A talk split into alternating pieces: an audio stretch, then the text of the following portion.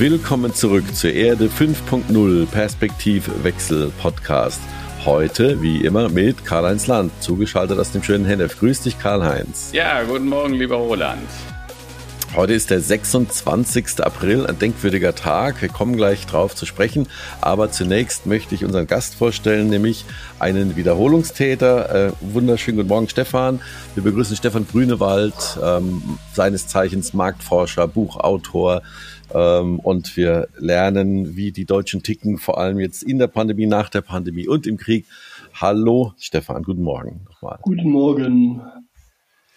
Ja, wir, äh, heute 26.04. das ist der Tag, der in die Geschichte eingehen wird, äh, an dem Elon Musk Twitter gekauft hat. Dazu gleich mehr. Karl-Heinz, möchtest du loslegen mit den Themen des Tages ja. für dich? Naja, du hast ja schon vorgelegt, äh, die aktuelle Headline heute ist Einschlag von rechts außen. Musk kauft Twitter für 41 Milliarden Dollar. In welche Richtung äh, Musk äh, Twitter steuern will, ist nicht klar. Die Überschrift könnte auch aus der Serie Geld, Macht und Despoten stammen. Äh, demnächst in einer Reihe mit Berlusconi, Murdoch, Erdogan, Orban und Putin. Die alle haben nämlich ihre eigenen Medien, die sie wirklich beherrschen. Demnächst ähm, oder offen gesagt wird mir Musk mit diesem Schritt äh, sich den größten Medienkonzern der Welt zu schnappen, nicht gerade sympathischer. Ne? Bisher wehrte sich Twitter immer gegen Fake News, denkt an die Abwahl von Trump, also dass man gesagt hat, der darf da nicht mehr posten. Mhm, äh, mhm. jetzt befürchten Kritiker, äh, dass Trolle äh, wieder übernehmen könnten. Das wird jetzt zur Gefahr für das Netzwerk.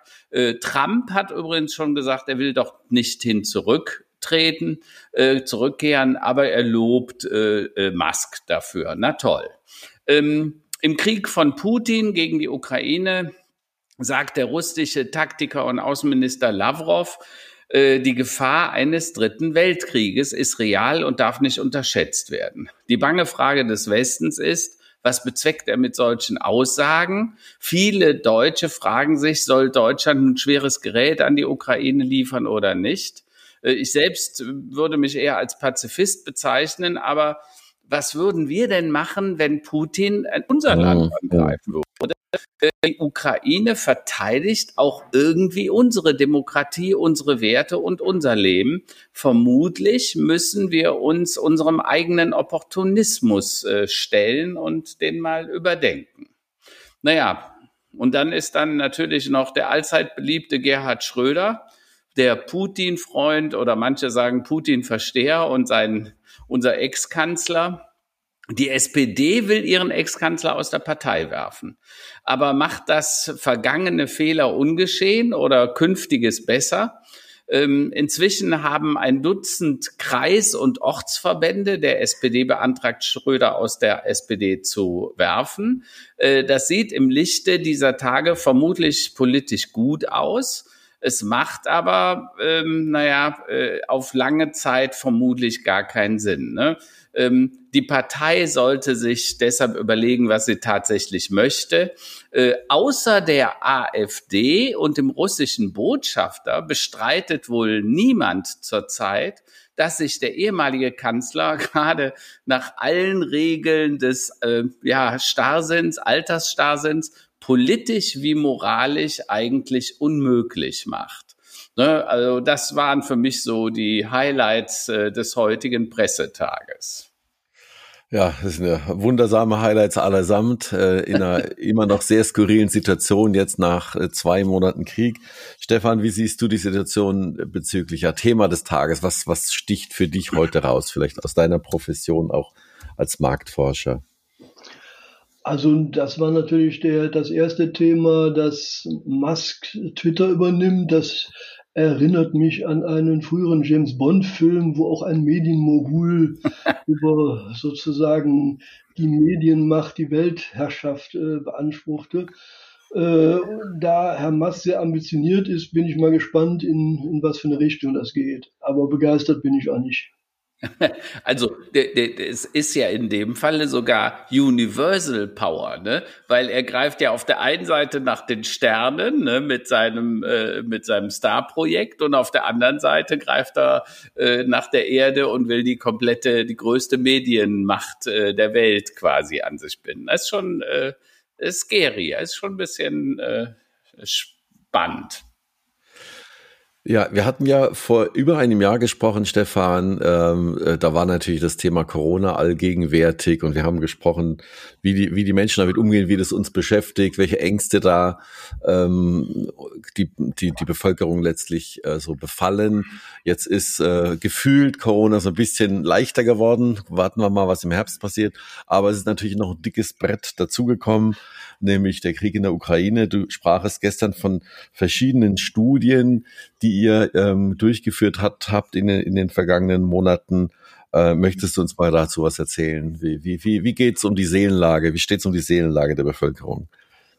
Ja, wir beobachten eine Entwicklung, die jetzt schon vor dem Krieg, nach zwei Jahren Corona, hatten wir festgestellt, dass sich viele Menschen buchstäblich zurückgezogen haben in ihr persönliches Schneckenhaus. Mhm. Das heißt, sie erleben die Welt da draußen auch schon vor dem Krieg als höchst unbehaglich, als höchst unberechenbar.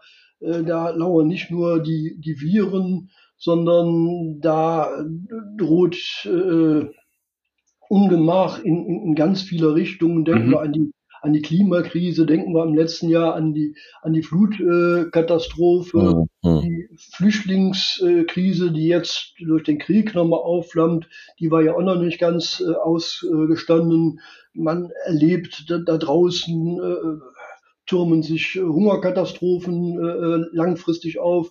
Mhm. Das heißt, wir sind in einer Seelenlage, wo wir das drinnen noch als überschaubar behaglich erleben, aber das da draußen ist uns zunehmend unbehaglich. Mhm. Und wir haben festgestellt, sag mal, diese, diese Abkehr vom, vom draußen führt auch dazu, dass viele Menschen so den Glauben an die Zukunft verloren haben. Mhm. Also wir haben schon vor einigen Jahren festgestellt, äh, die Menschen haben so das Gefühl, Deutschland ist eigentlich im Vergleich mit dem Rest der Welt noch ein, ein Auenland. Mhm. Aber die Menschen hatten damals schon das Gefühl, so gut wie es uns im Moment geht, das ist nicht auf ewig haltbar. Mhm. Man hatte aber überhaupt keine produktive Vision, wohin das führen kann. Mhm. Und das äh, führte wiederum dazu, dass man sich in einer temporären Gegenwart verbunkert hat. Also die Hoffnung war groß, dass man mhm. irgendwie die Zeit anhalten kann. Das ist aber kein zukunftsfreudiger äh, Modus. Das ist sozusagen ein Versuch, mhm. irgendwie äh, die, die Welt so, äh, wie sie ist, zu konservieren. Also wir haben ja im mhm. Moment einen, einen Nachhaltigkeitstrend aus psychologischer Sicht. Ist mhm. Nachhaltigkeit aber ein sehr, sehr konservativer, ja. Konservativer ja. Wunsch. Also die Welt, so wie wir sie aus Kindertagen kennen, wie wir sie lieben und schätzen, mhm. soll mhm. erhalten äh, werden und nicht verändert mhm. werden. Das heißt, da ist eine, eine, fast eine New Future Mentalität äh, ja. im Lande und äh, wir haben dann Anfang des Jahres äh, im Januar eine Studie gemacht, wo wir beleuchtet haben aus psychologischer Sicht, was passiert sagen wir, in der Befindlichkeit der Bevölkerung nach zwei Jahren Corona. Mhm. Und wir hatten festgestellt, da hat sich fast eine resignative Grundhaltung äh, ausgeprägt. Mhm. Also für mich interessant war, wir hatten in der Studie neben einem qualitativ-psychologischen Teil auch einen quantitativen Teil indem wir tausend Menschen die Frage gestellt haben, stellen Sie sich vor, Corona ist vorbei und alles könnte wieder seinen normalen Gang gehen. Mhm. Und dann sagen neun Prozent der Menschen, ja, dann würde ich das Leben feiern, dann würde ich vieles nachholen. Mhm. Nur Kompensation ist bei denen angesagt. Ja. Äh, ein, 25 äh, Prozent äh, sagen, ja, sie würden so leben, wie sie vorher gelebt haben. Mhm. Aber zwei Drittel sagen, nee, sie wollen weiter mit Vorsicht, Umsicht und einer gewissen Zurückgezogenheit agieren mhm. und so ins soziale Leben eingreifen, wie sie das vorher gemacht haben, wollen sie nicht. Ja. Und das fanden wir natürlich bedenklich, dass sozusagen dieser Rückzugsmodus mhm. äh, sich so stark verfestigt hat. Ja. Und wir hatten bei vielen Menschen fast das Gefühl, sich in eine Art Enttäuschungsprophylaxe eingerichtet zu haben. Mhm. Weil die haben immer wieder erlebt, ja. wir machen Pläne ja, und ja. Äh, die nächste Welle zerstört unsere Vorhaben. Von daher äh, entwickeln wir am besten gar keine großen Wünsche, dann können wir auch nicht enttäuscht werden. Aber. Stefan, dieses, diesen Trend zum, äh, man nennt das, glaube ich, auch Cocooning, dass die Leute sich einkokonen in ihre eigenen vier Wände, in ihr Häuschen. Wir machen uns alles schön. Wir haben natürlich auch wunderbar die Keller aufgeräumt in der Corona-Pandemie und so weiter, haben Ordnung geschaffen. Jetzt haben wir es uns da behaglich gemacht und du sagst, wir trauen uns jetzt gar nicht mehr raus, weil wir Angst haben, enttäuscht zu werden. Das ist das, was du letztendlich sagst, korrekt?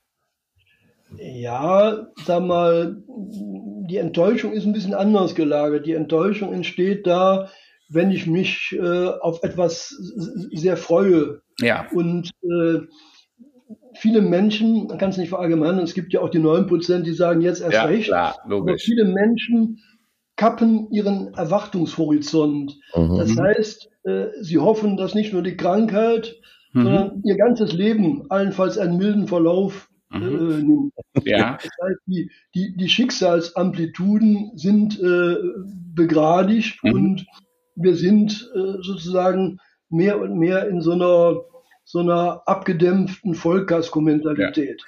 Aber wenn du das so sagst, äh, erstens, man kann es ja nicht verallgemeinern. Ich erlebe bei manchen jungen Leuten, wenn dann irgendwie wieder was geht, dann sagen die raus und feiern äh, und äh, gehen in die Diskos und so weiter. Andere sehe ich wieder, die sind selber tatsächlich auch vorsichtig. Ähm, kann man äh, das pauschalisieren? Kann man sagen, grundsätzlich die Älteren sind eher konservativer und vorsichtiger und die Jüngeren sind eher die, die draufgehen und sagen, endlich ist, sind die Diskos wieder offen und jetzt geht's los? Oder siehst du das, äh, kann man da auch das nicht pauschal sagen?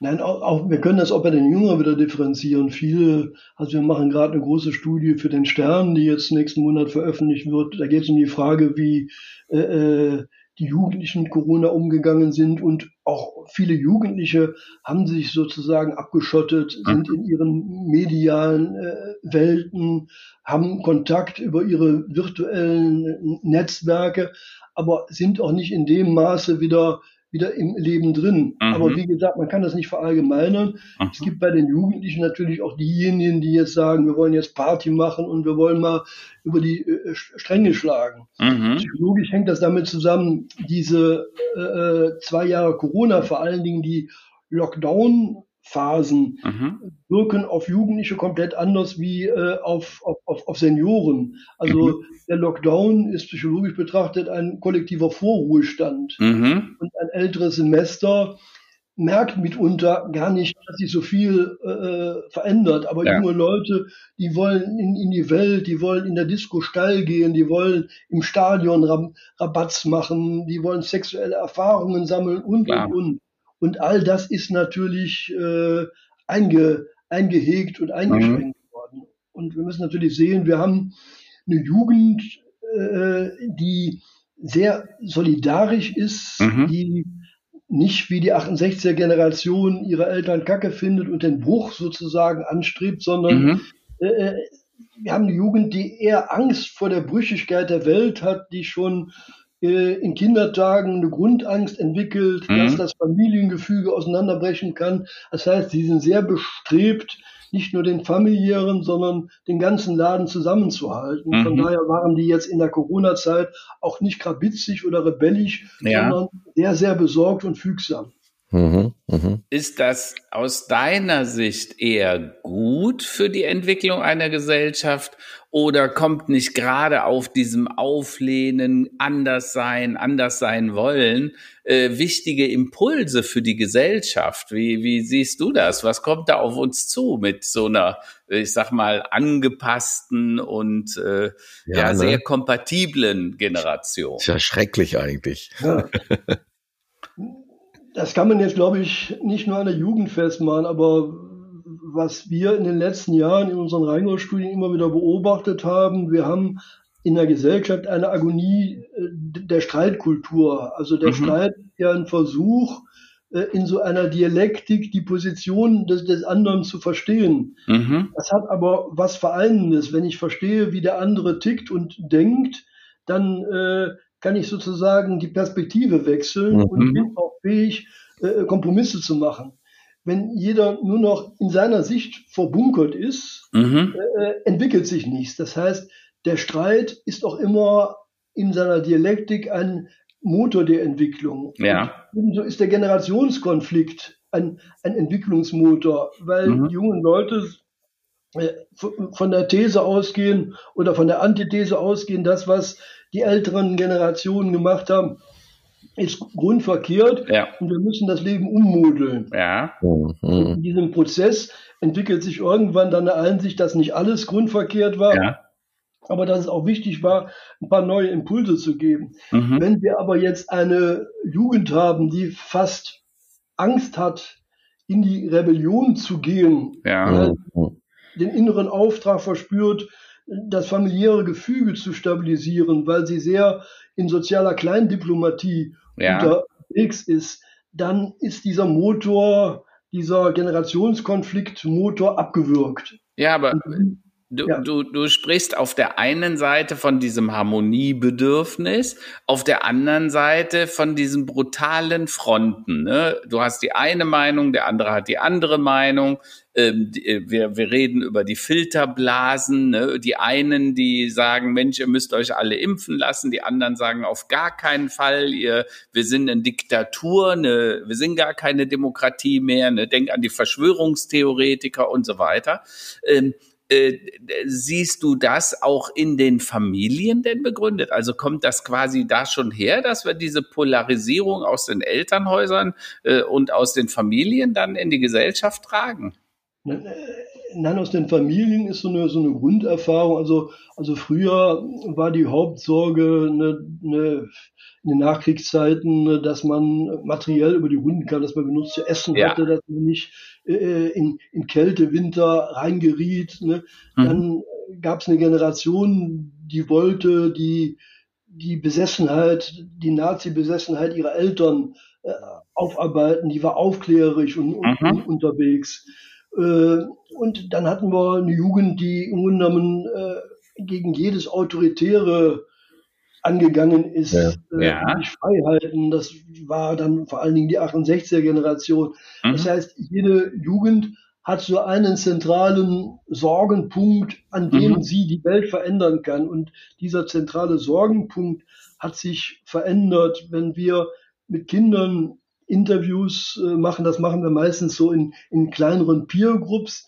Ne, die, die Hauptsorge bei den Kindern ist, äh, äh dass äh, die Eltern sich trennen. Ja. Weil man das im Bekanntenkreis, im ja. Freundeskreis erlebt hat. Also mhm. die Angst vor desertierenden Vätern, alleinerziehenden Müttern, Müttern mhm. Patchwork-Gebilden. Und mhm. das führt dazu, dass man den inneren Auftrag vernimmt, das Familiensystem zu stabilisieren. Mhm. Jetzt merken die jungen Leute, nicht nur das Familiensystem ist brüchig, sondern die Welt da draußen ist extrem polarisierend. Da gibt mhm. es, un, ne, da sind Menschen in ihren Standpunkten verbunkert mhm. und da wächst sozusagen auch äh, der Auftrag, das irgendwie äh, zu, zu, zu verbinden. Mhm. Also das ist jetzt nicht nur bei den Jugendlichen so, aber äh, wir haben eine große Zukunftsstudie mhm. gemacht, die hatte ich eben schon mal kurz erwähnt, und da wurde deutlich, dass die Angst mhm. vor dem sozialen Klimawandel auch bei den Jugendlichen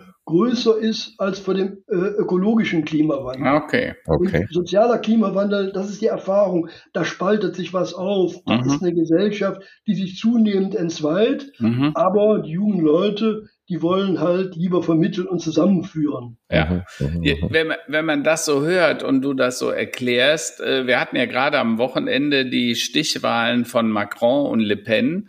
Äh, viele befürchteten in Europa, dass es dann massiven Rechtsruck geben würde, wenn Le Pen, ne, also Thema Europa, was macht die dann?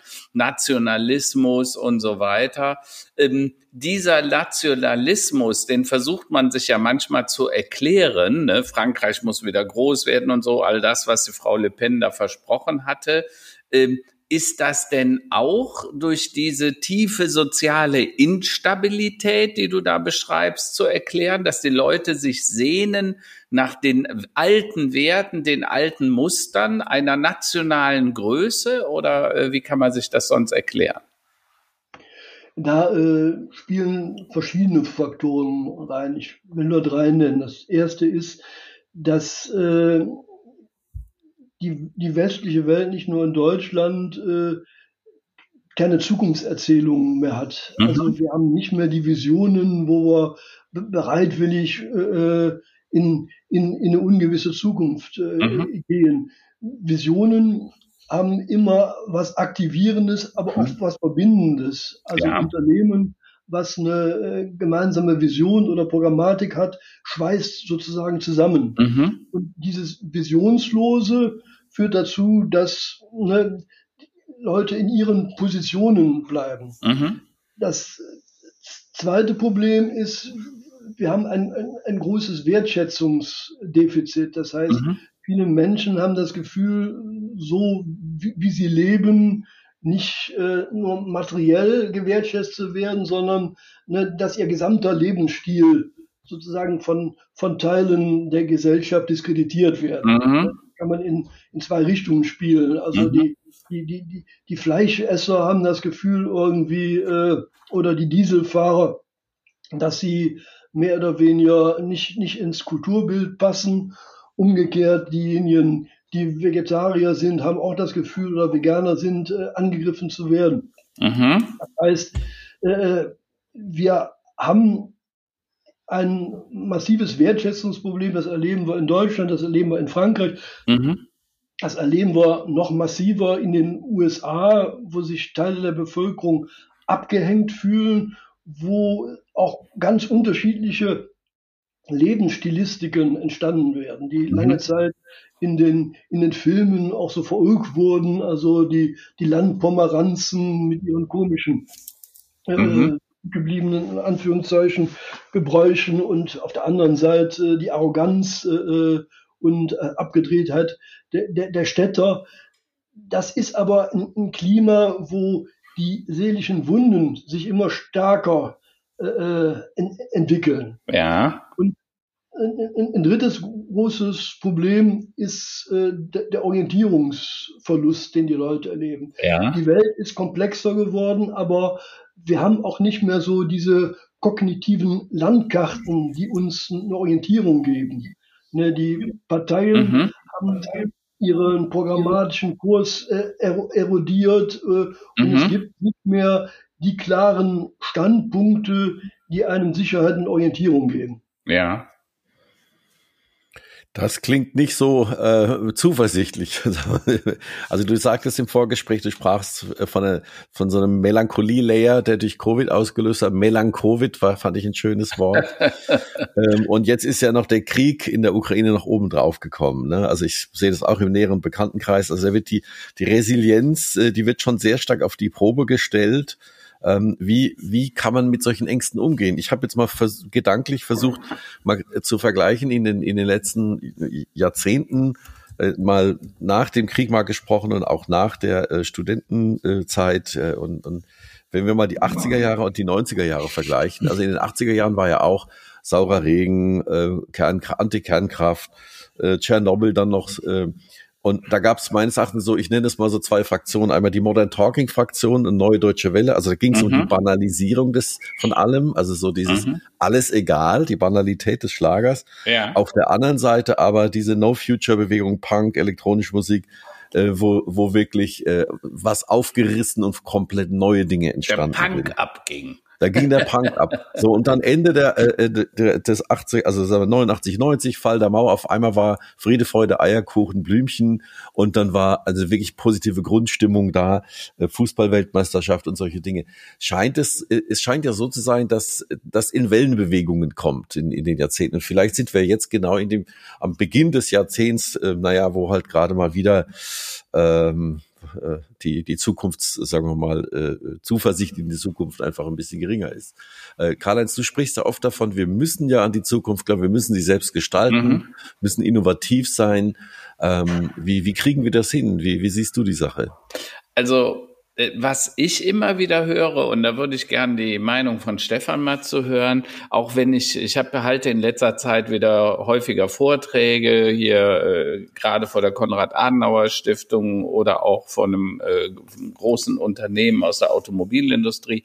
Ähm, und was die Leute zu mir sagen, ist das, was du sagst, Stefan. Die Welt ist sehr komplex. Man weiß gar nicht mehr so richtig. Früher hatten wir ein, zwei, drei Krisen. Ne? Hier Atomenergie gab es eine Demonstration dagegen, das Waldsterben oder sauren Regen. Aber das waren Kriege, ne, Krisen. Dazwischen lagen dann immer fünf, zehn Jahre war wieder Ruhe. Ne? Im Moment habe ich so das Gefühl, erste Krise, zweite Krise, Krise, Dauerkrise. Ja, also wir sind in so eine Welt der Instabilität geraten. Klimawandel, Migration, wachsende Ungleichheit. Die einen werden reicher, die anderen werden immer ärmer, wissen gar nicht mehr so richtig, wie sie es schaffen sollen. Dann kommt Mikroplastik dazu, dann kommt noch ein Krieg und dann kommt noch eine Pandemie ne, und das alles zusammen schön durchgemischt. Und äh, ja, das trägt halt nicht zur Stabilität bei. Und was im Moment äh, gefordert wird, übrigens auch äh, bei den Wahlen jetzt in Paris kam das häufiger. Macron hat sich dazu auch geäußert nach der Wahl hat gesagt, er will der, der, der, der Präsident für alle sein und er will sich jetzt mehr um die kleinen Leute und die Bedürfnisse der kleinen Leute kümmern, weil ich glaube, dass ein Teil des Gefühls ist diese nicht mehr Durchlässigkeit. Ne? Früher war so in Amerika vom Tellerwäscher zum Millionär. Du konntest irgendwie einsteigen und dann konntest du mit der eigenen Hände Arbeit was schaffen. Und die Menschen haben das Gefühl, das geht nicht mehr. Diese du Durchgängigkeit, diese soziale Durchgängigkeit ist nicht mehr gegeben. Und dann werden die auch rebellisch. Ne? Siehe Gelbwesten, dann, dann laufen die Verschwörungstheoretikern hinterher, äh, kapseln sich ab in Filterblasen. Und ich glaube, dass von der Politik im Moment gefordert ist, dass man sich mit diesen Themen auseinandersetzt, dass man die Menschen ernst nimmt und nicht nur sagt, ja, ja, habe ich verstanden, nächstes Thema bitte. Und äh, Stefan, äh, wenn ihr diese Studien macht, ne, äh, ich sage immer Lust auf Zukunft. Wir müssen noch mal wieder Lust auf Zukunft haben, aber natürlich ist die Frage, was denn für eine Zukunft? Ja, wo wollen wir denn leben in welcher Zukunft? Äh, was mhm. sagen die Ergebnisse eurer Studien dazu? Ja. Ja, aber Lust hängt ja immer mit einem mit einem Bild äh, zusammen, was was lockt, was, was, was Appetit macht. Ja. Und das, was wir beobachten, ist halt äh, äh, die Bildlosigkeit. Und mhm. in unserer Zukunftsstudie, die wir Ende des Jahres äh, dann in der, die haben wir für die Identity Foundation gemacht, die haben wir dann in der, in der Zeit äh, im Oktober veröffentlicht, war immer deutlich, wenn man mit Menschen spricht, da entwickelt sich so ein Bild gar nicht. Und ja. äh, da aber diese Lehre nicht aushaltbar ist, wird sie mit äh, eher ap apokalyptischen Fantasien, mit Untergangsfantasien äh, gefüllt. Ja. Also eine, ein, ein, ein Schreckensszenario, eine Untergangsfantasie ist noch besser aushaltbar als so dieses Gefühl, man weiß überhaupt nicht, was kommt. Mhm. Also ihr kennt das vielleicht aus den, aus den Vampirfilmen. Also das Grauen ist am größten, wenn man so im Dunkeln tappt, wenn es so ungewiss ist. Ja. Aber in dem Moment, wo sich der Vampir zum ersten Mal zeigt, dann hat man wieder einen Anpack. Mhm. Dann äh, ist man wieder, wieder handlungsfähig. Und wir sind im Moment äh, in, einem, in einem Zustand der durch eine, eine große Ohnmacht geprägt ist. Und äh, die, die Krisen, die wir jetzt erlebt haben, äh, die Corona-Krise, aber auch jetzt der Ukraine-Krieg, das sind fundamentale Ohnmachtserfahrungen. Mhm. Also bei Corona sind wir mit einer Gefährdung konfrontiert, die wir, die wir nicht sehen können, die wir ja. nicht riechen, nicht schmecken können. Und äh, wir haben da versucht, aus dieser Ohnmacht rauszukommen, indem wir so viele Übersprungshandlungen äh, äh, mhm. gestartet haben. Also die Leute haben äh, gehamstert, um zu zeigen, dass sie äh, handels- oder handlungsfähig sind. Sie haben einen Frühjahrsputz gemacht, wie doll, äh, weil sie da einen Feind bekämpfen konnten, der, der, der sichtbar war. Äh, äh sie haben to Toilettenpapier äh, gekauft, weil mit mhm. Toilettenpapier können sie auch in der Krise ihre Geschäftstüchtigkeit quittieren und zeigen, dass sie was äh, äh, hinkriegen. Organisieren. Also, und diese Ohnmachtserfahrung wiederholt sich jetzt im Ukraine-Krieg natürlich. Ja, also, klar. Das, das ist so, also, Frage ist ja Appetit äh, oder Lust an, an der Zukunft. Was wir im Moment beobachten, ist, dass diese, diese Ungewissheit, diese Bildlosigkeit eher mit, mit Schreckensszenarien äh, äh gefüllt wird, weil mhm. dann hat man zumindest den Ansatz einer Handhabe, ne, mhm. sich verschanzen, äh, jetzt wieder zu, zu hamstern oder irgendwas zu machen. Ja, aber aber wenn du das so sagst, im Moment kommen ja ein paar neue Sachen auf. Du weißt, wir reden ja auch viel über die Digitalisierung und was da passiert, ähm, äh, die Macht der Medien. Äh, der, der Mr. Zuckerberg äh, äh, baut gerade an seinem Metaverse, also ein Universum, eine quasi digitale Kopie unserer Welt und gleichzeitig suchen die Menschen irgendwie nach Sinn. Purpose ist so ein Schlagwort auf Neudeutsch. Ähm, jetzt ist die Frage, flüchten wir denn jetzt in das Metaversum sozusagen, um im digitalen Raum, den wir uns dann ideal gestalten können? Ist das der nächste Kokon, in dem wir uns dann demnächst treffen?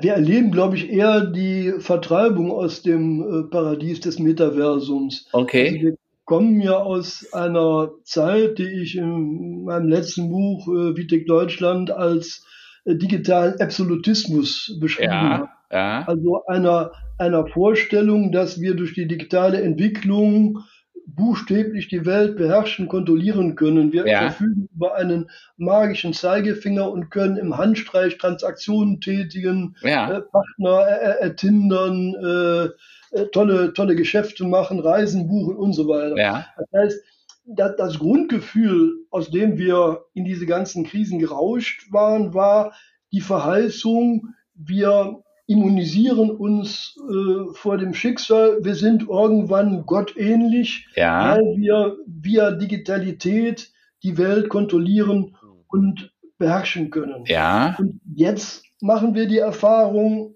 dass das funktioniert gar nicht. Wir haben ja heute auch gestartet, also diese Verheißung ist noch da. Äh, mhm. Musk ne, steht dafür, dass er nach den Sternen greift, sozusagen. Mhm den, den, den, den Weltraum mhm. okkupiert und äh, dann noch die Meinungsmacht äh, auf Erden hat. Also Musk ist sozusagen der letzte Vertreter dieses äh, gottähnlichen Anspruchs. Darum ja. fasziniert er uns auch so.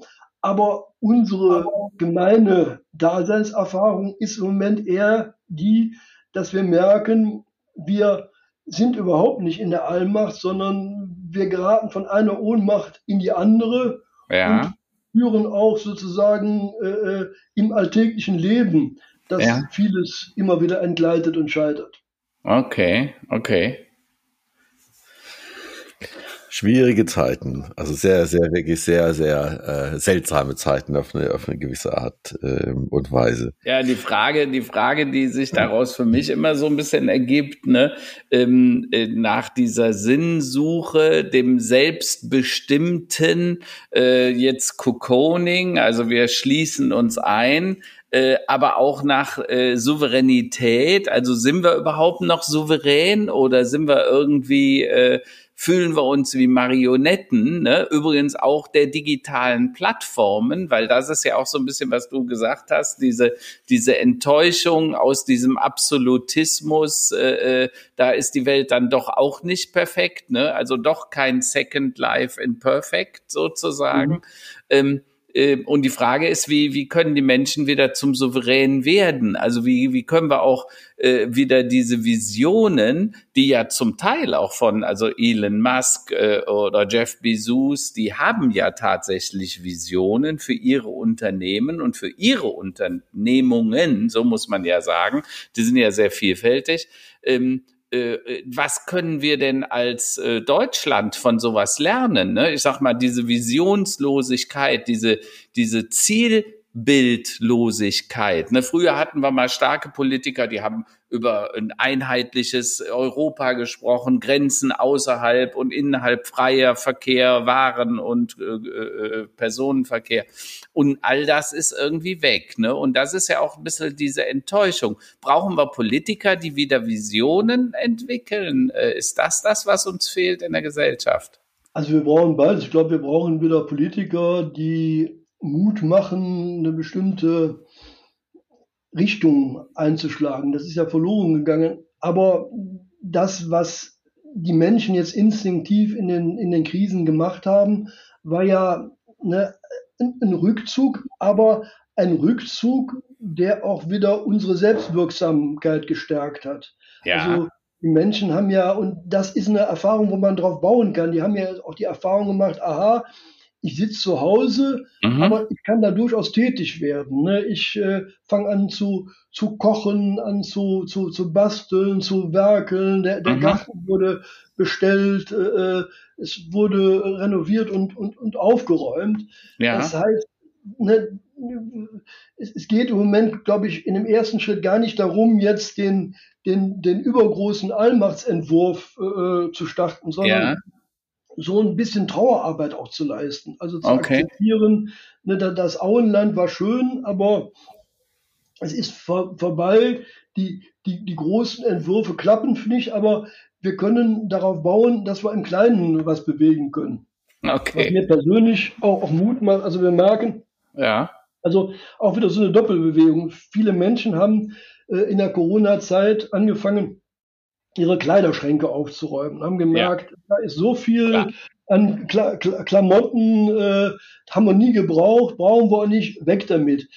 In, in, der gleichen Logik haben die aber auch ihre Sozialbezüge sortiert und haben festgestellt, es gibt mhm. viele sogenannte virtuelle Freunde, auf die kann man aber in der Krise gar nicht bauen und mhm. denen will und kann ich gar nicht vertrauen. Und viele dieser sogenannten Freunde sind buchstäblich in der Altkleidersammlung gelandet. Sozialballast aber, sozusagen, ja, der ist abgeworfen. Der ist abgeworfen, aber das führt auch wieder dazu, dass man sagt, aha, es gibt äh, Menschen, mit denen ich mich verbinden will. Und ja. wir, wir, spüren im Moment so eine Lust am Zusammenwachsen. Es entstehen ja. Neogemeinschaften, im, im Kleinen was bewirken, in überschaubaren hm. Zusammenhängen. Also so eine, so eine, so eine Graswurzelmentalität. Ja. Und darauf kann die Gesellschaft äh, bauen. Äh, und das merken wir ja mhm. an, an, den Kriegen. Bei der, bei der Flutkatastrophe war eine ungeheure Hilfsbereitschaft. Solidarität. Da, ja.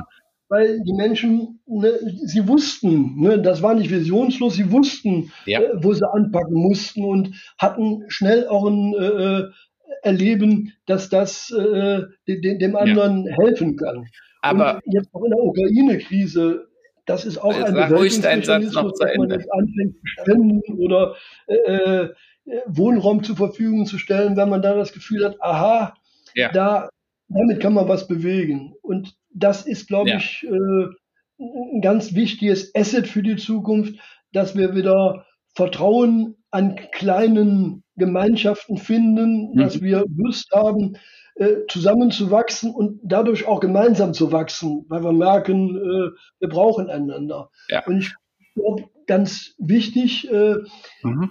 ist ein genereller Paradigmenwechsel. Ich habe ja eben beschrieben, wir kommen so aus dieser Sphäre des digitalen Absolutismus. Mhm. Das war mit dieser Hybris verbunden. Eigentlich äh, sind wir äh, gottähnlich. Und ich glaube, in dem Maße, wo wir uns trauernd eingestehen, dass der Mensch äh, allenfalls ein behindertes Kunstwerk ist, ja, also er okay. hat eine Kunstwertigkeit, er kann sich entwickeln, aber er ist auch eingeschränkt, er ist behindert. Ja. Und gerade weil er behindert ist, äh, ist er auch anschluss- und sozialfähig. Ne? Wir, wir, brauchen den anderen als Ergänzung und Erweiterung unserer selbst. Also das, das, kann ich, das können wir nicht an die Technik delegieren, sondern ne, das Menschliche ist etwas, was uns ergänzt und bestärkt. Also dann doch wieder Purpose und Sinnhaftigkeit, auch sinnvolle Beziehungen und wirkliche Freundschaften statt diese oberflächlichen 5000 Likes und 5000 Freunde auf äh,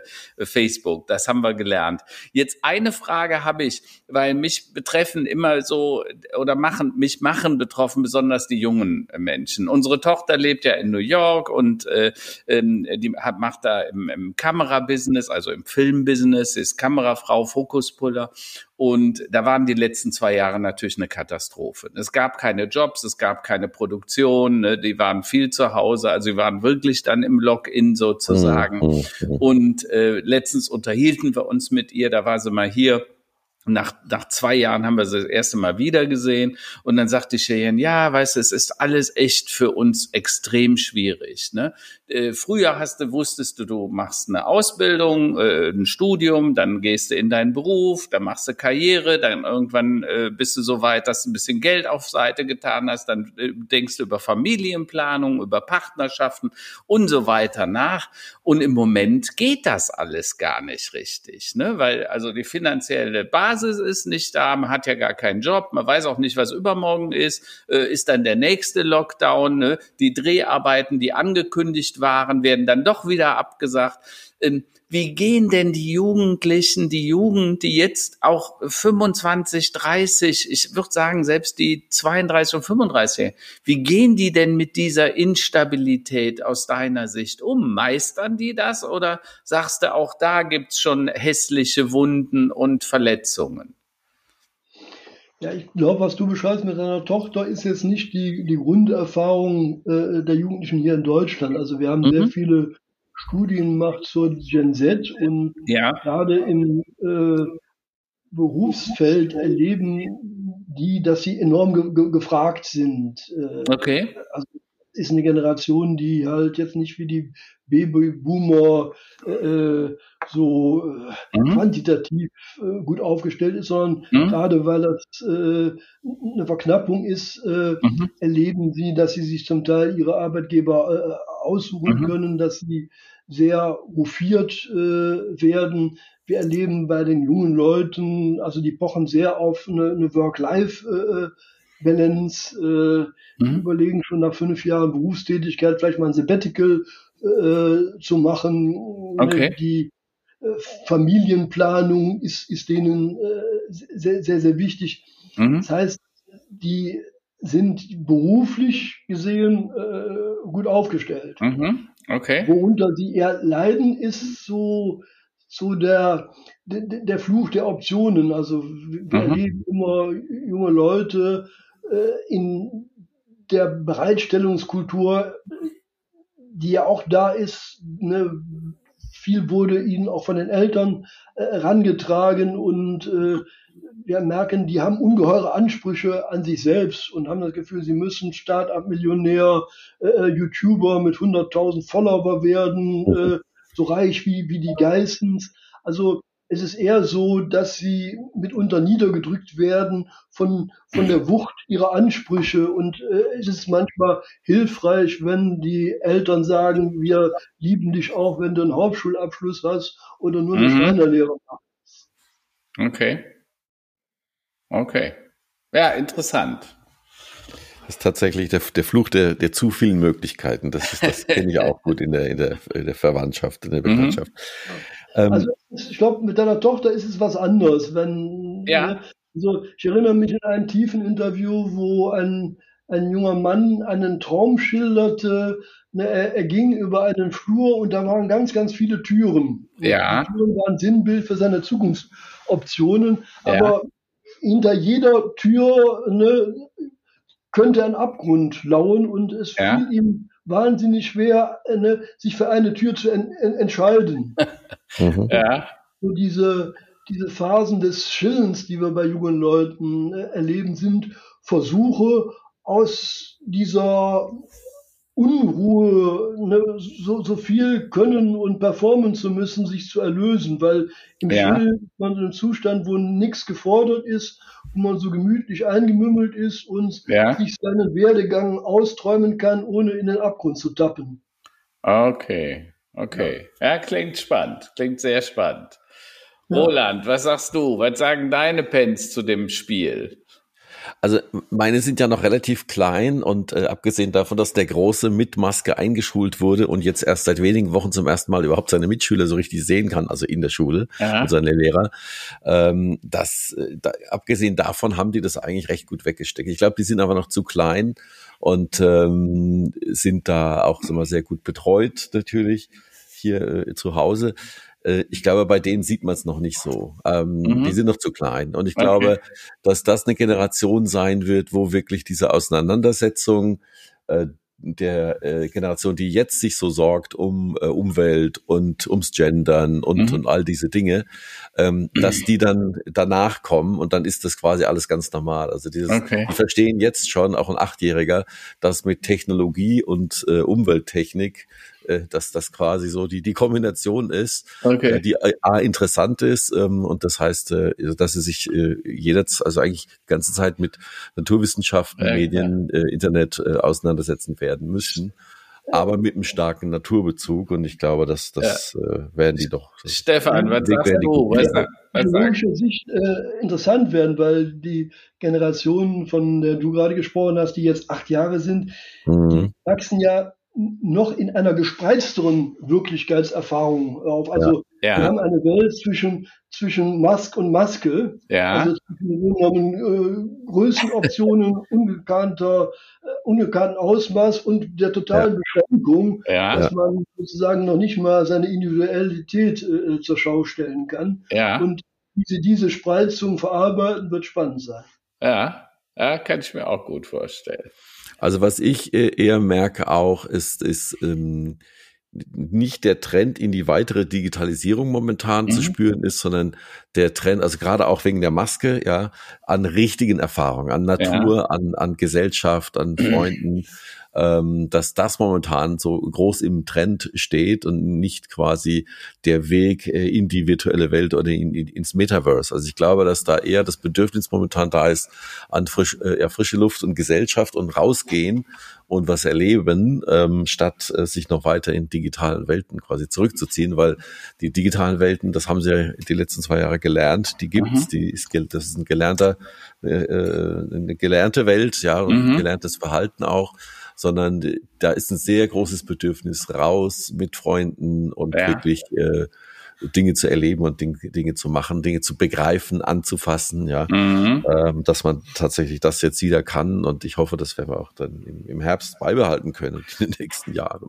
Spannend finde ich übrigens in dem Kontext, dass wir ja im Moment auch über das Web 3.0 reden. Also immer wenn wir über äh, Metaverse reden, reden wir über Web 3.0 und in dem Begriff äh, oder in dem Zusammenhang fällt oft der Begriff Vertrauen. Also Vertrauen spielt eine ganz wichtige Rolle, dass man zwischen Partnern, die man nicht kennt, rechtsverbindlich Verträge abschließen kann, wird demnächst weniger Banken geben oder weniger Notare, einfach weil die gar nicht mehr nötig sein werden.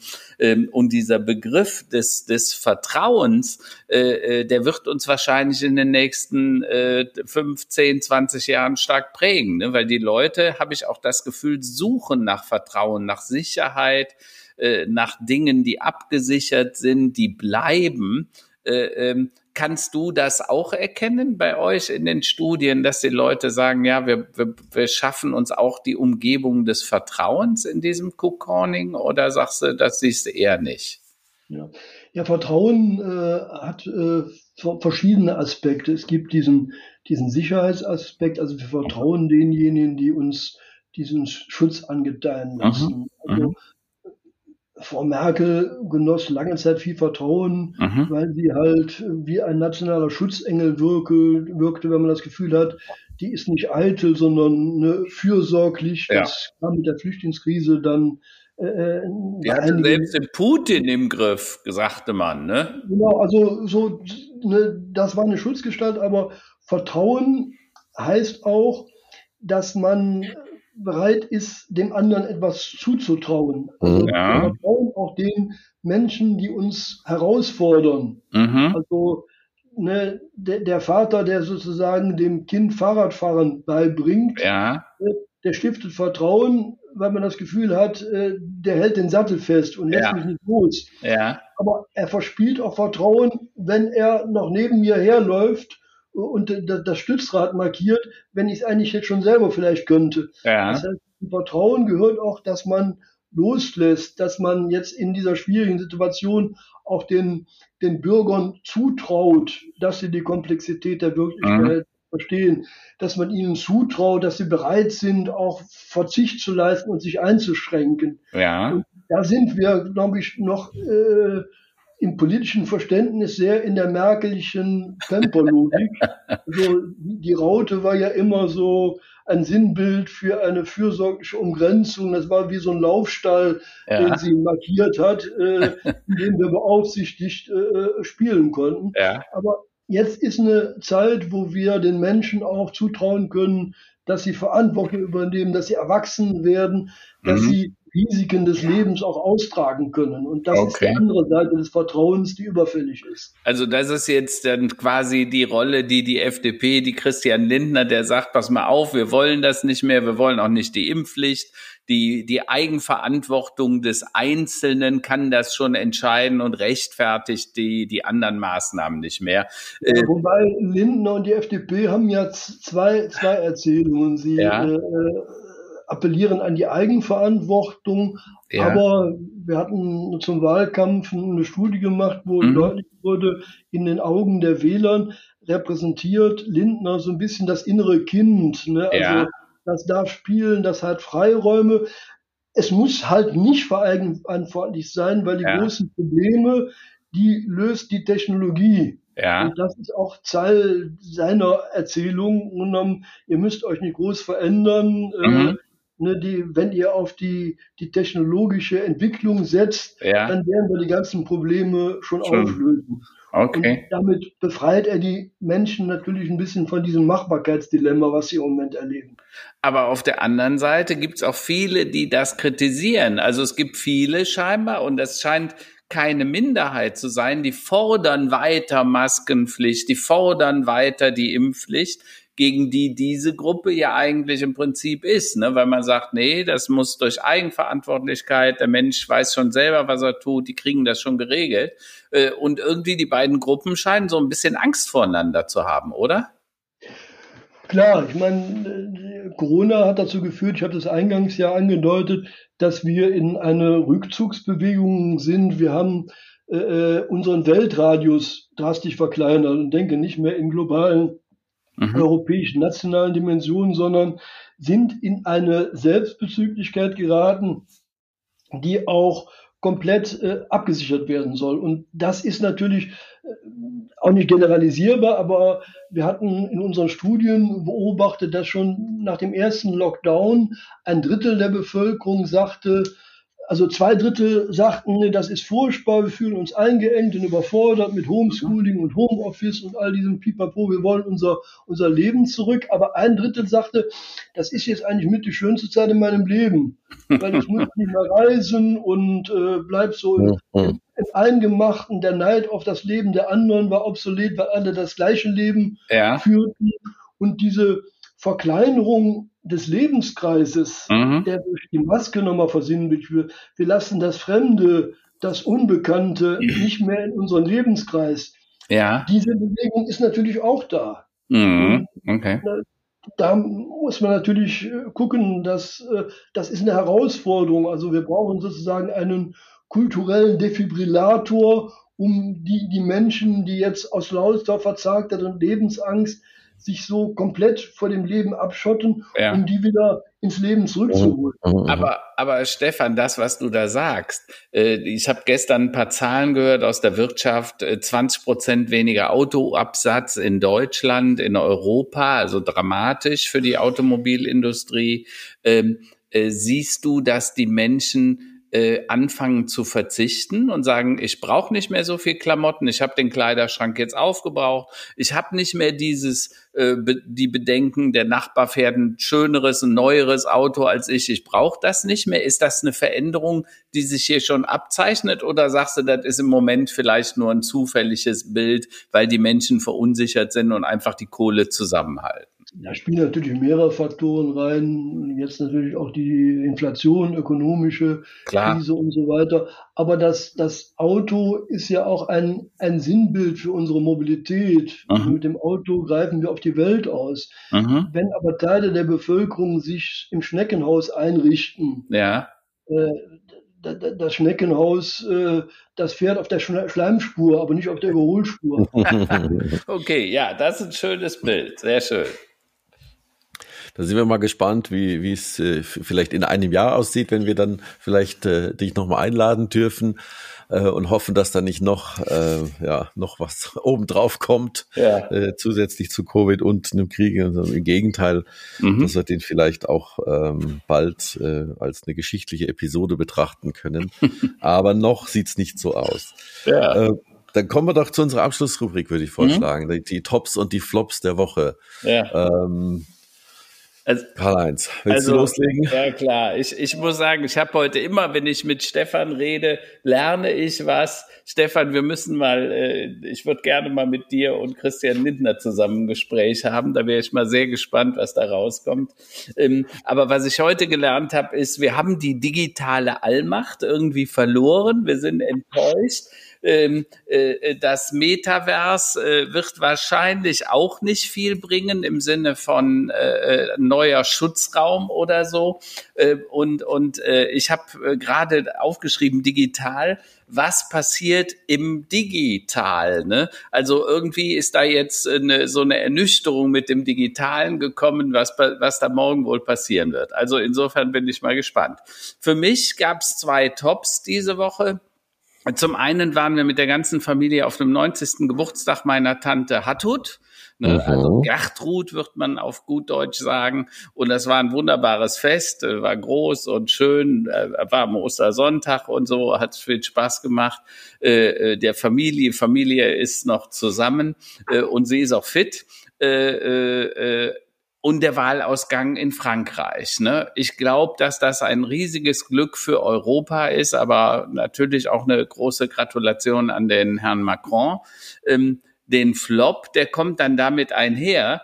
Äh, Le Pen, den Nationalisten und diese ewig Rechten in Europa sind auch in, Euro in Zukunft nicht zu unterschätzen. Das ist mein Flop, ne? weil in fünf Jahren steht diese Wahl wieder an und mal gucken, was dann passiert. Aber erstmal sollten wir froh sein, dass es so gekommen ist, wie es jetzt ist. Und das war so ein bisschen äh, meine Woche in, in zwei Sätzen.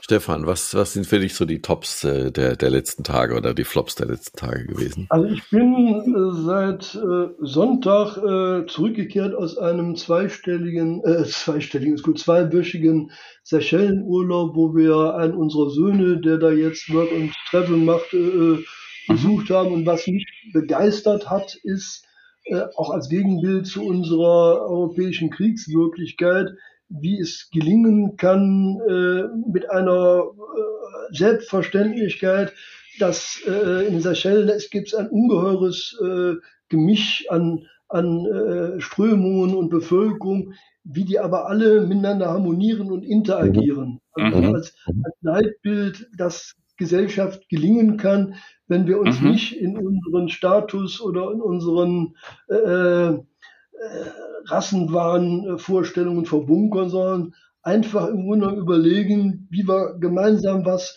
was anstellen und bewegen können. Und da war das wirklich äh, für mich eine ungeheuer bereichernde, befreiende Erfahrung zu sehen, wie, wie miteinander Leben äh, funktionieren kann. Ich hatte häufig das Gefühl, ne, wenn man so Kinder beobachtet und so, ne, das ist materiell ganz anders aufgestellt, aber äh, ein, ein ganz anderes Lebensglück, weil man noch in diesen analogen Zusammenhängen war. Ne? Also auf, auf Ladik, einer kleinen Insel, da, da fuhr man nur Fahrrad und äh, selbst kleinste Kinder standen da ohne Schutzhelm äh, bei der, bei der Mutter oder beim Vater auf der Querstange. Also ja, ja. So eine, eine unmittelbare Lebenszugewandtheit, das war äh, mein Highlight äh, in den letzten Tagen. Das klingt gut, das klingt gut. Ja, ich war, bei mir hat es auch mit Reisen zu tun, aber nicht ganz so weit. Wir waren ähm, äh, um die Osterzeit in der Schweiz und muss sagen, das ist absoluter Top. Also vom Freizeitwert, ähm, von der Natur, von allem drum und dran war das für mich ein absolutes Top, eine tolle Erfahrung. Also Kunst, Kultur, Bewegung ähm, bis hin zu Schokoladenfabrik und die Osterhasen selbst machen. Also das war eine ganz tolle Erfahrung und die, da merkt man, dass die Kinder auch, die haben jetzt schon gefragt, wann fahren wir mal wieder los? Ja, wo geht's als nächstes hin? Also das haben die sehr äh, äh, dankbar aufgenommen. Mhm. Ähm, und als Flop äh, würde ich auch die Schweiz sehen. Äh, wenn man sich dieses Land anschaut, ich sage mal so, wenn man äh, sich über Energieversorgung keine Sorgen machen muss und wenn man sich über Geld keine Sorgen machen muss, dann ist es schon natürlich ein etwas leichteres, so eine Volkswirtschaft so zu gestalten. Wir ähm, regen uns zu Recht darüber auf, dass wir ähm, täglich Millionen und Abermillionen ähm, äh, für Gas- und äh, Ölkäufe Richtung Russland äh, zahlen. Ähm, aber die Schweiz, sagen wir mal so, äh, da ist auch nicht alles sauer, äh, was da quasi an Geld äh, gemanagt mhm. wird. Und insofern ist es so, so ein bisschen mit einem lächelnden, mit einem bisschen äh, kritischen Auge zu betrachten. Aber äh, die Schweiz ist immer eine Reise wert, möchte ich nochmal loslassen. Es war sehr fantastisch, kann ich nur sagen. Sehr gut.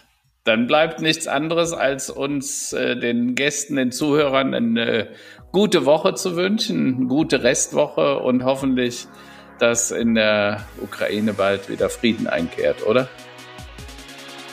Absolut. Und lass uns gemeinsam an die Zukunft glauben und Visionen entwickeln und äh, genau.